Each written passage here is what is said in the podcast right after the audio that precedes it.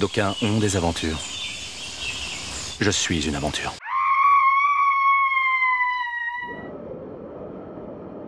Qui sont les aventuriers? Et quel décalage y a-t-il entre ce que nous imaginons d'eux, de leurs aventures, et ce qu'ils sont et font vraiment? Un aventurier ou une aventurière est une personne dont la vie est faite de confrontations avec des univers qu'il pénètre sans en être naturellement familier. Dans ce podcast, nous irons à la rencontre d'aventuriers et d'aventurières de toutes sortes. Dans le premier épisode, vous rencontrez le navigateur Charles Caudrelier qui a remporté la route du Rhum en 2022. Son récit nous montre à quel point l'aventure aujourd'hui est protéiforme. Toutes les mers ont déjà été parcourues, mais Charles Caudrelier nous raconte une aventure qui se poursuit d'une autre manière et avec de nouveaux défis. Quelles sont selon vous les aptitudes ou le profil qu'il faut avoir pour exercer un, métier comme le vôtre? En fait, ce qui est intéressant, c'est qu'il y a énormément de profils différents. C'est un sport assez complet, parce que finalement, c'est d'abord c'est un sport mécanique. Donc ça veut dire que c'est un sport technique. C'est proche de la Formule 1 dans le sens où il faut piloter les bateaux, mais il faut aussi savoir les développer, les, concevoir. Euh, moi, quand j'ai commencé la voile, le profil c'était un peu très aventurier. La voile, c'était vraiment une course d'aventurier. Donc c'était des gens euh, qui sortaient un peu souvent des, des sentiers battus, qui étaient, il y avait, c'était pas du tout structuré, et donc c'était très différent. moi, je suis arrivé à la transition, ça s'est énormément professionnalisé. C'est-à-dire que maintenant, on est entouré par des grandes équipes et tout ça. Donc euh, aujourd'hui, pour bien mener un projet comme ça, en fait, même si on fait de la course en solitaire, enfin, je fais pas que de la course en solitaire. Euh, il faut savoir mener une équipe, il faut savoir euh, bien s'entourer, c'est essentiel puisque c'est voilà le bateau, la conception du bateau, elle est très importante.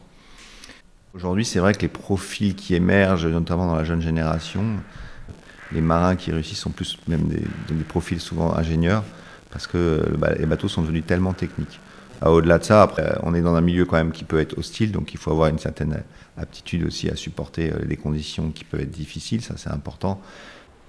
Ce que les gens ne comprennent pas toujours cette dimension-là, c'est que voilà, on passe presque plus de temps dans les bureaux d'études à concevoir nos bateaux que, et puis il faut être très polyvalent parce qu'on touche à tous les domaines. Hein. C'est-à-dire qu'il y a la technique, mais après il y a aussi la côté navigation qui est très intéressant, qui est euh, la météo.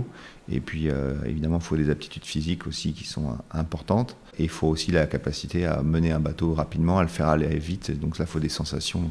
Il y a énormément de choses pour faire ce métier-là qui sont, importantes. Vous vous mêlez de la conception, en amont, en amont de la course, mais c'est aussi dans la conduite d'un bateau. C'est devenu plus complexe oui, alors ça dépend hein, effectivement du type de bateau. Le, le Maximum Rothschild, c'est vraiment ce qui est plus, c'est la haute technologie, hein, c'est vraiment la Formule 1 des mers.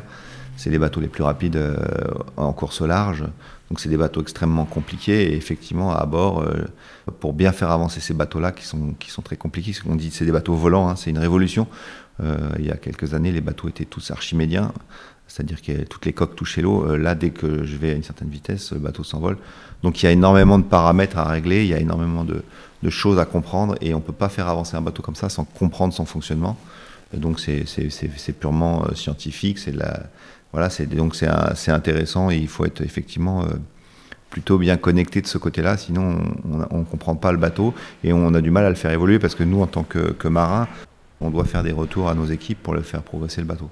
Donc ça c'est essentiel quand même un rapport euh, particulier avec l'océan, avec la mer, avec la nature, ou vous êtes surtout dans expérience sportive? Il y a vraiment plein de, plein de choses. Il y a l'élément, et finalement, qui me plaît, le vent, euh, faire avancer un bateau. Très intéressant, la météo, tout rentre en jeu, mais et l'aspect techno me, plaît aussi, et, et l'aspect sportif, en fait, c'est très complet, il y a tout. Et c'est ce qui nous permet aussi, moi j'ai bientôt 50 ans, ce qui me permet aussi à, 50 ans d'être toujours euh, compétitif, ce qui n'est pas le cas dans aucun autre sport. Donc c'est ce côté techno, ce côté aussi euh, rapport à l'élément qui fait que les sensations, l'expérience euh, est, importante. Euh. Il y a une forme d'instinct. Hein. Moi, j'ai démarré à, la voile pas si tôt que ça par rapport à d'autres, mais il y a des, gens qui ont un instinct certainement plus développé que moi sur plein de choses. Souvent, des, qui ont commencé à naviguer très, très, très, très tôt. Les gens disent souvent, euh, et on, voit souvent sur les réseaux sociaux des gens qui connaissent mal notre sport, qui disent oh, bah, de toute façon maintenant ils sont téléguidés par la terre, ils n'ont plus rien à faire. Non, non, c'est faux. Euh, c'est ça qui est passionnant, c'est que le sport a évolué, mais euh, le sport tel que je l'ai connu, même euh, quand j'avais 5 ans ou 6 ans et que je barrais mon petit bateau, ces sensations-là, elles restent essentielles pour faire marcher, mon bateau. Les, ordinateurs, les chiffres aujourd'hui ne sont pas capables de nous dire comment régler le bateau parfaitement. Et entre la théorie qu'on connaît et comment régler le bateau et la réalité, il y a toujours une énorme différence. Même si aujourd'hui on arrive à faire naviguer les bateaux dans des ordinateurs quasiment aussi bien qu'en mer, c'est pas encore parfait et euh, la sensation de l'homme, euh, et même si on développe des intelligences artificielles, on n'a pas encore trouvé euh, un ordinateur capable de régler les bateaux et de prendre les décisions comme on fait aussi bien que nous. Lorsqu'on pense au métier de navigateur, on pense à, la prise de risque, à une confrontation avec les aimants. Est-ce que cela fait partie des raisons qui vous ont poussé vers ce métier? Effectivement, euh, il y avait ce côté aventure qui, me plaisait dans la course au large. C'est pour ça que je me, suis orienté vers ça. Mais j'avais aussi, moi j'aime la compétition, j'ai toujours aimé le sport. Euh, pourquoi j'aime le sport? C'est parce que je trouve que bah, en sport on peut pas. Enfin, il y, a des tricheurs, mais on peut pas vraiment tricher. Quoi. Euh, on sait ou on sait pas. Déjà en bateau, ça c'est clair. C'est difficile de parfois se juger, juger son travail. Au moins dans la compétition, bah, à la fin d'une compétition, on sait si on a, bien, on a bien travaillé, si on a bien fait. Et ça, pour moi, c'était quelque chose d'assez qui me plaisait dans, ce sport, euh, dans, tous les sports d'ailleurs. Mais euh, effectivement, il faut, ça reste quand même une aventure. La confrontation m'a toujours plu, ça m'a toujours motivé. Euh, je suis peut-être un peu feignant et quand j'ai pas cette adrénaline de la compétition, j'ai du mal à, m'engager. Donc c'est vrai que le sport, je sentais bien que c'était ça qui me, qui me motivait en fait. Euh, j'avais du mal à trouver de la motivation dans, tous les autres métiers que j'ai, ou dans les métiers que j'ai voulu faire en fait. Donc euh, pour moi, ça a toujours été une aventure, hein, ça restera une aventure, même si aujourd'hui il y a beaucoup de technologie et tout ça, et que toutes les mers ont été traversées de long en large. À chaque, à chaque départ de course, on ne sait pas ce qui va nous arriver, et, c'est ça qui, qui m'intéresse en fait, que je recherche. Et... Qu'est-ce que vous pourriez dire de cette expérience de la solitude pendant vos courses en solitaire En fait, on fait de la course en solitaire, mais c'est, enfin, c'est vraiment un sport d'équipe et on est, on est même en mer quand on est, euh, on n'est jamais vraiment seul. Enfin, on est seul à bord évidemment, mais, mais c'est vraiment un sport d'équipe. Moi, je suis toujours en contact avec les gens de la terre. Quand j'ai des problèmes, je peux les consulter pour m'aider. Par contre, je dois tout résoudre moi-même. Donc, mais j'ai pas vraiment l'impression de, je me sens pas vraiment seul. Je me suis toujours très entouré, donc j'ai, pas dire que je, suis dans la solitude. J'ai pas l'impression je suis en, solitaire à bord, mais voilà, je pense que la solitude, on peut la trouver tous euh, euh, dans la vie au quotidien, des gens qui sont seuls, qui sont pas entourés. Euh, voilà, mais, mais, mais là, on n'a pas du tout ce sentiment-là, parce qu'il y a plein de gens qui, qui, qui sont derrière vous. Par contre, c'est vrai que le plus long qu'on peut faire aujourd'hui, c'est en cours, c'est presque le vent des globes. Le vent des globes, ça se court en 80 jours. C'est le tour de la planète. Là, moi, j'ai fait le tour de la planète, sauf que mon bateau va deux fois plus vite, donc ça va être 40-45 jours. Ça va appeler l'Arkema Ultimate Challenge. Le départ, c'est le 7 janvier, donc le but, c'est de faire la Brest à Brest en passant par euh, tous les caps, euh, donc euh, Bonne Espérance, Calewin, Cap Horn et remonter. c'est le parcours de tous les records autour de la planète. ça va être une grande, grande aventure. J'aime bien parce que c'est nouveau. Il y a quelque chose de nouveau. Et je retrouve ce côté aventure. Et là, franchement, je pars dans l'aventure parce que je ne sais pas comment, et aucun de mes compétiteurs, concurrents d'ailleurs, ne, sait vraiment comment on va vivre euh, sur ces bateaux-là, ça n'a jamais été fait, à ces vitesses-là, pendant 45 jours. Euh, voilà, il y a, eu quelques personnes qui ont fait un record mais autour de la planète avec ces bateaux-là, mais c'est des records, c'est pas pareil, tu pas, pas, pas la même pression qu'en course, parce que as pas, tu, cours après un chrono, euh, et, là, on, là, on est en compétition face aux autres. C'est un gros challenge. Ça va être mon premier tour du monde en solitaire, et, et c'est vraiment ultra motivant pour moi. Donc voilà, c'est quelque chose que j'ai jamais fait. Le plus long que j'ai fait, c'est 28 jours, je crois ça va être euh, de me tester sur cette longueur-là. Mais j'en ai fait beaucoup de courses en solitaire, même si c'était pas long. Je sais très bien que je me suis jamais senti seul en fait. Les gens euh, se font peut-être une image de on est seul, mais mais c'est pas vrai. C'est c'est pas vrai. Sur ces bateaux, il n'y a jamais ce, ce rapport-là au monde qui est un peu plus immobile qu'il ne l'est pour euh, les autres. Quand on est en mer, on change quand même de, galaxie. Déjà, on n'a plus, alors même si c'est en train de se développer, on n'a pas un accès, par exemple, un truc simple, mais euh, à Internet aussi facile que donc on, ne vit pas au même rythme et euh, on est quand même coupé du monde. Moi, j'ai vécu euh, trois événements majeurs. quand j'étais en mer et, et j'ai pas l'impression ça fait pas partie de ma vie. le 11 septembre, j'étais en mer, par exemple. Alors j'étais pas seul, j'étais en, en, double, mais et j'ai pas vécu ce, traumatisme. quand je suis arrivé à, terre, c'était euh, c'était un peu passé. Enfin, ça, ça, je suis arrivé à terre 15 euh, jours après. Voilà, Charlie Hebdo, c'est pareil. J'étais en mer et c'est des moments où, tu es un peu coupé quand même de, de, tout ce qui se passe et, et tu abandonnes un peu tout, puisque même euh, ta vie personnelle, tu tous tes ennuis personnels de ton quotidien, toute la gestion que tu as à terre de tes, tes petits soucis, de ton côté administratif, la gestion de ta famille, tes enfants. C'est quand même un abandon quand tu pars en mer. Tu, tu peux, tu vis que pour toi et c'est très spécial. Et ça, ça, par contre, il y a peu de situations où, on vit ça. En fait, on est focalisé uniquement sur notre course, on s'occupe de rien d'autre et tous les gens gèrent pour toi les, autres les problèmes à terre. Donc, et puis, tu as des longueurs hein, sur un tour du monde. Euh, même si je suis tout le temps très actif sur le bateau, il y a des, grandes longueurs et effectivement, tu as le temps de penser à, beaucoup de choses, à ta vie. Euh, on peut pas dire que tu passes du temps à contempler la mer parce que tu bouge à bord, hein, c'est très dynamique, euh, prendre beaucoup d'embrun et on a des moments de grâce ou des moments où il fait très beau et on, voilà, mais il y a des moments où on est un peu dans un couloir, il fait mauvais, il y a du vent, on est un peu stressé par le bateau et, on est un peu enfermé dans notre bulle, mais on a, on a le temps de, de, de, réfléchir à beaucoup de choses. Et, quand on part en mer et sur des longs trajets comme ça et qu'on revient, on n'est on est jamais la même personne. Enfin, je trouve qu'on on n'est jamais la même personne. Quoi. On a eu le temps, on, on prend du temps qu'on prend pas dans le quotidien à terre où on, est, on a un rythme finalement. Euh, voilà, donc là on est, on est totalement coupé déjà de tous les médias ou de toutes les.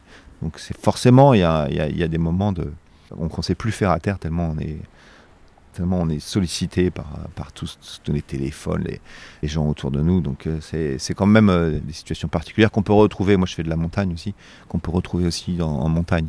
Mais, mais là, c'est vrai qu'on est, c'est des longs moments quand même. même. Même une semaine, on ne se rend pas compte, mais une semaine en mer, ça peut être long. Quoi. Souvent, il y a un imaginaire autour de la voile. C'est le péril, c'est l'aventure, et c'est une trajectoire. Euh, oui, assez personnel, et c'est ce que vous venez de me dire. C'est, ça reste un métier qui exclut un peu du monde et qui fait qu'on est en priorité par rapport à, tout. Non, mais c'est vrai que c'est un boulot de monomanie. C'est un peu égoïste, puisque effectivement, euh, c'est un abandon total de, de, de, toutes ses responsabilités euh, à terre et euh, de toute sa vie à terre et pour, pour, pour son sport. Quoi. Et il n'y a pas beaucoup de sports où, où, tu pars aussi longtemps, où tu es moi, j'imagine qu'un joueur de tennis qui fait un Roland Garros, il est pendant toute sa semaine, même si le soir il est à l'hôtel, il est un peu coupé de, du monde. Hein. Je pense que c'est dans, tous les sports, à un moment, on, abandonne un peu tout pour se focaliser euh, sur sa performance et sur soi-même. De toute façon, j'ai envie de dire, souvent, on, quitte la Terre un peu avant la, course, parce que la période qui précède un, départ, euh, on n'est plus déjà on n'est plus beaucoup là. Quoi. On, est, on est dans notre course, on, pense à ce qui va arriver, on a du stress et on a du mal à, on a du mal à vivre, à, vivre avec les, à, terre. C'est moins facile. Vous évoluez dans un milieu très compétitif et comment est-ce que s'exprime cette compétition? Euh, oui, bah, c'est de la compétition, donc forcément, oui, c'est on se bat les uns contre les autres et, et euh, la catégorie dans laquelle on court est une catégorie technologique, c'est la Formule 1, donc on a une des règles et puis euh, dedans on doit construire le bateau le plus performant. Donc effectivement il y a énormément de compétition. On essaie de protéger aussi euh, euh, nos secrets et ce qui n'est pas toujours simple parce que nos bateaux sont construits aux mêmes endroits souvent et on travaille souvent avec les mêmes architectes. Donc c'est pas simple. On essaye justement de, garder de la confidentialité sur certaines choses et, de cacher certaines choses, mais c'est pas pas facile hein, puisqu'on est on est dans le même port souvent et, et on fait les mêmes courses ensemble. Donc voilà, donc notre vie, c'est d'essayer de faire mieux que les autres. C'est aussi de regarder ce que font les autres. Donc il y a de l'espionnage, on regarde tous, euh, on s'intéresse à tout. Dès qu'il y en a un qui a un problème ou qui va vite ou qui, change quelque chose sur le bateau, et on essaie d'être au courant. Et, voilà, ça fait partie du jeu, c'est assez drôle. On se connaît tous euh, assez bien et, et, voilà, c'est un jeu. Donc il y a beaucoup de compétition, mais il y a aussi beaucoup de respect entre les uns envers les autres. Mais oui, parfois ça, chauffe. Il y a un an, il y a eu notamment un litige entre euh, l'équipe François euh, Gavard euh, et les autres équipes qui ont les mêmes bateaux. Ça a même été jusqu'à un procès, comme vraiment dans la Formule 1. C'était pas très agréable pour nous tous, mais bon, ça fait partie du jeu de, jouer avec les règles, d'essayer de pousser les limites des règles. Et, mm, ouais, il y, a, beaucoup de compétitions et puis on, vise tous la victoire dans cette, dans cette catégorie. Il n'y a que 7 bateaux dans le monde comme ça, donc il n'y a qu'une belle place, quoi. Et maintenant que c'est devenu un peu des, des avions, ces bateaux, vous travaillez avec des ingénieurs qui viennent de l'aéronautique en fait, c'est les deux. Il y a des gens de l'aéronautique qui viennent nous voir parce qu'on a des savoir-faire euh, qui les intéressent, parce que nos bateaux sont tous en carbone. L'aviation euh, maintenant commence à passer au carbone, mais pas autant que nous. tout est en tout est en carbone. Et nous, c'était très artisanal. Finalement, on est un peu un, un grand laboratoire, la course au large.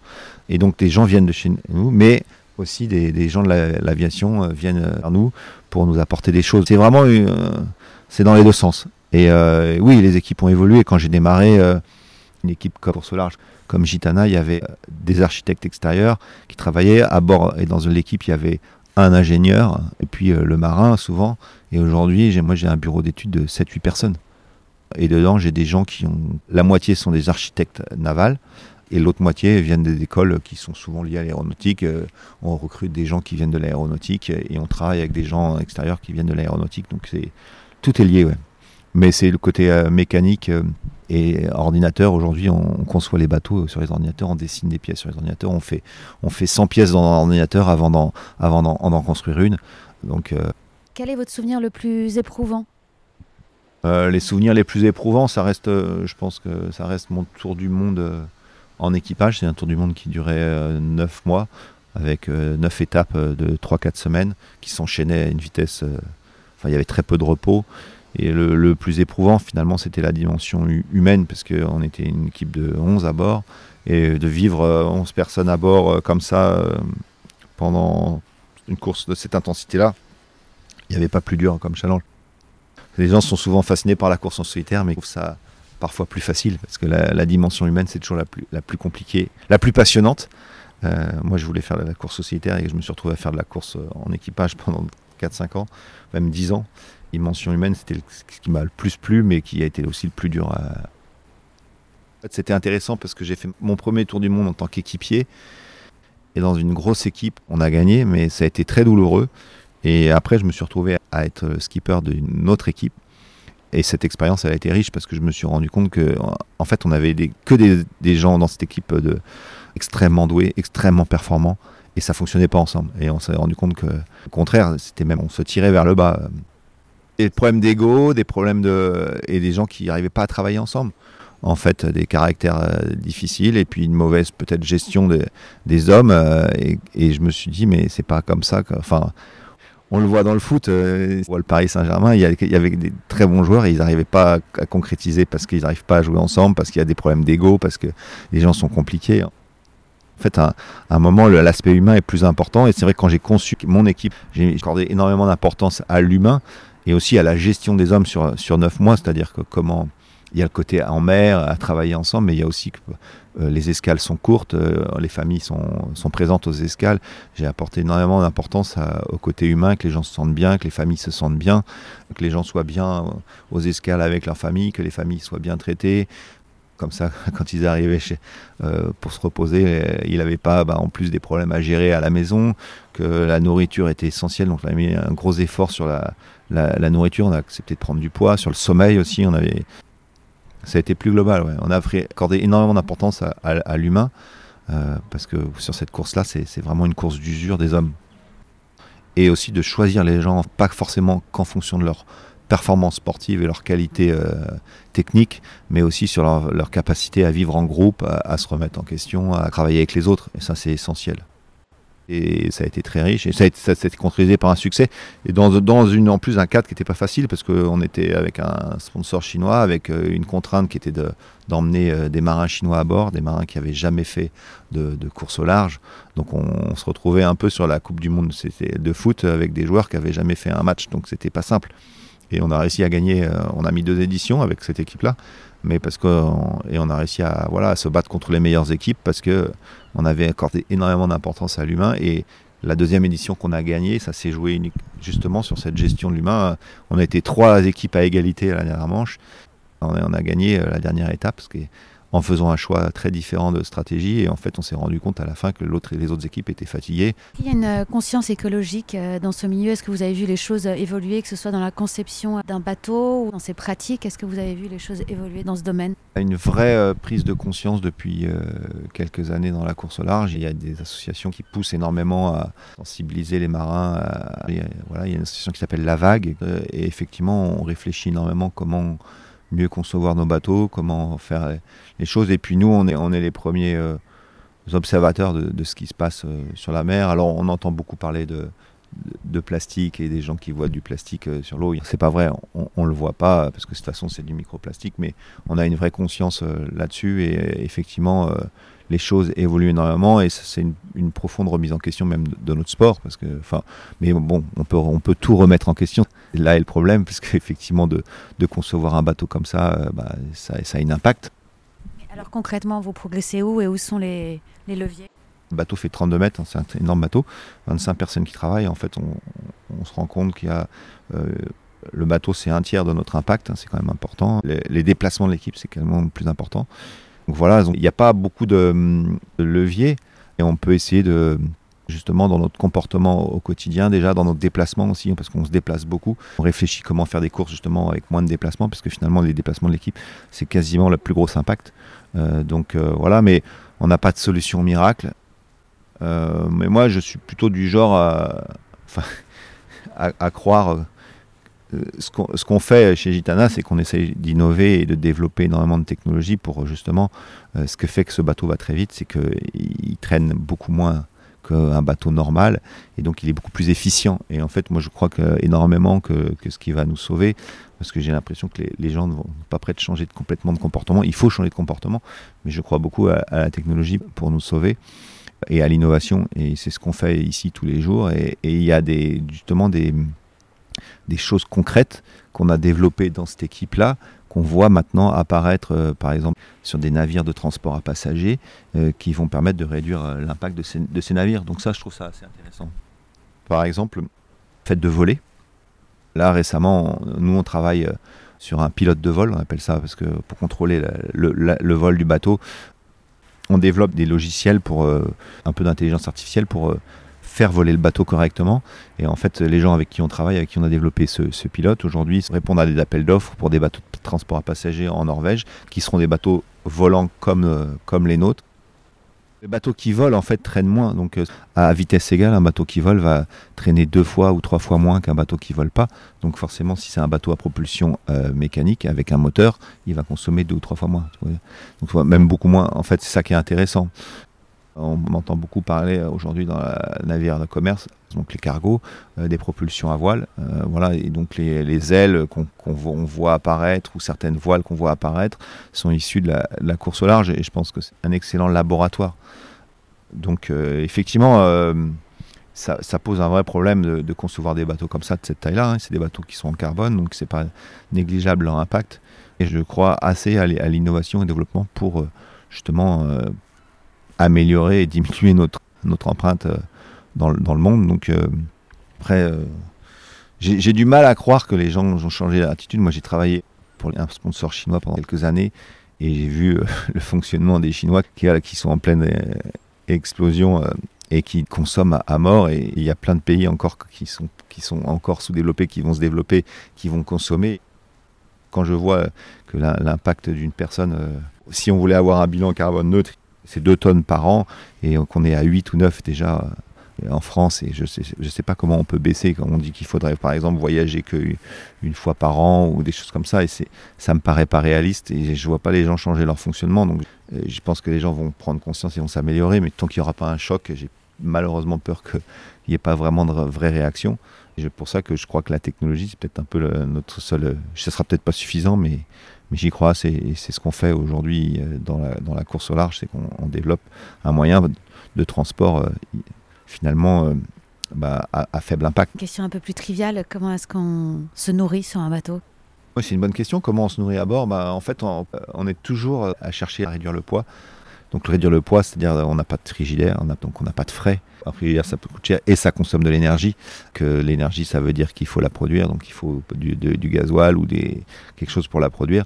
Donc euh, on n'a pas tout ça, donc euh, il faut qu'on ait de la nourriture qui tienne longtemps. Donc c'est beaucoup de la nourriture déshydratée, de, lyophilisé, on appelle ça. Donc c'est facile parce qu'en fait, à bord, on peut produire notre eau avec un appareil qui, est désalinisateur qui enlève le sel de l'eau de mer. Donc euh, on n'embarque pas d'eau.